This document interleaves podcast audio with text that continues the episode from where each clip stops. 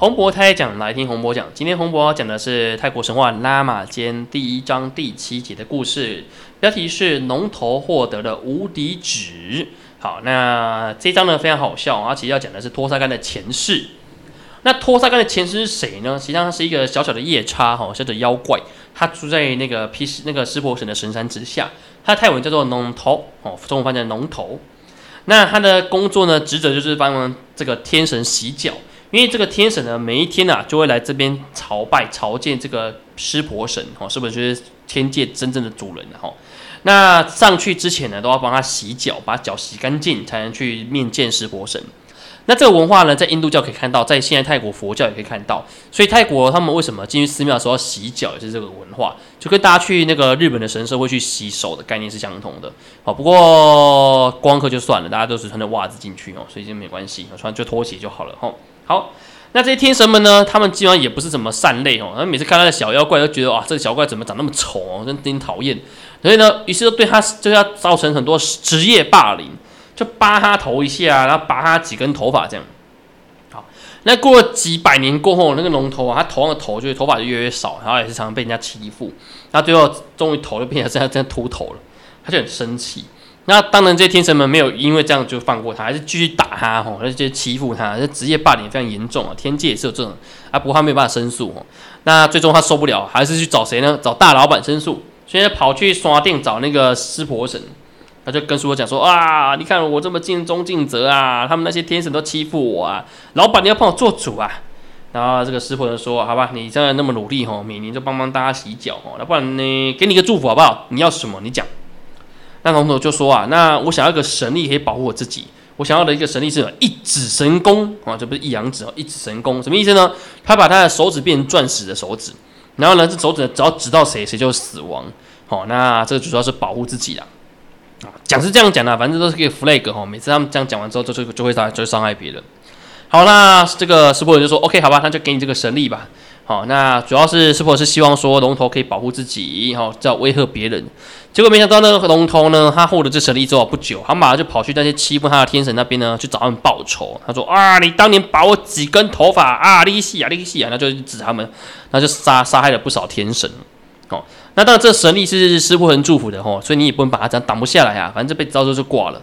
所以呢，这些其他呢害担心害怕的人哦，怕被被报复的这个天神们就跑去找师傅人告状啦。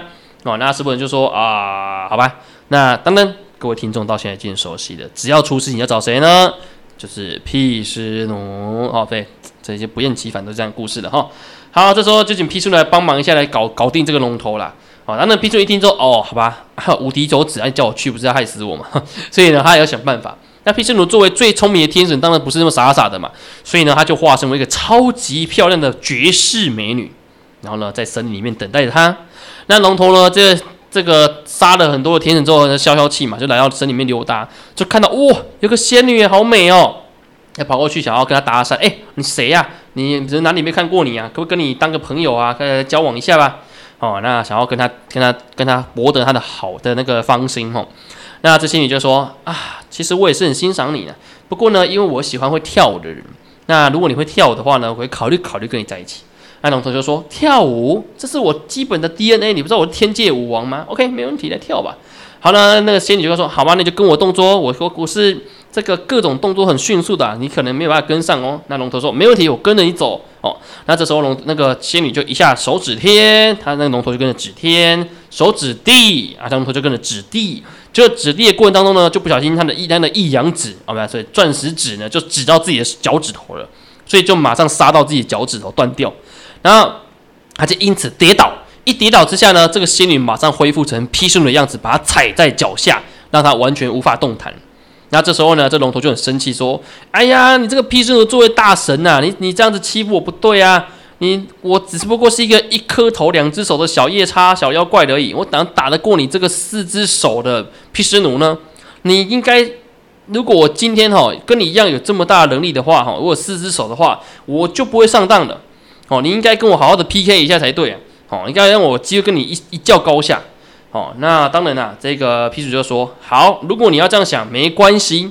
那我下辈子我就让你下辈子呢，可以变成拥有十个头、二十只手的夜叉王，而我呢就降世为一个普通的人类，只有一颗头，两只手，我们到时候再来一决胜负。好，一讲完呢，哎，这个师傅人就把他处决掉啦。哦，因为毕竟还是要完成任务嘛。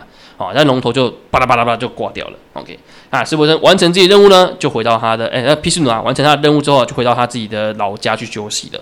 哦，所以呢，基本上呢，他是完顺利完成这件事情。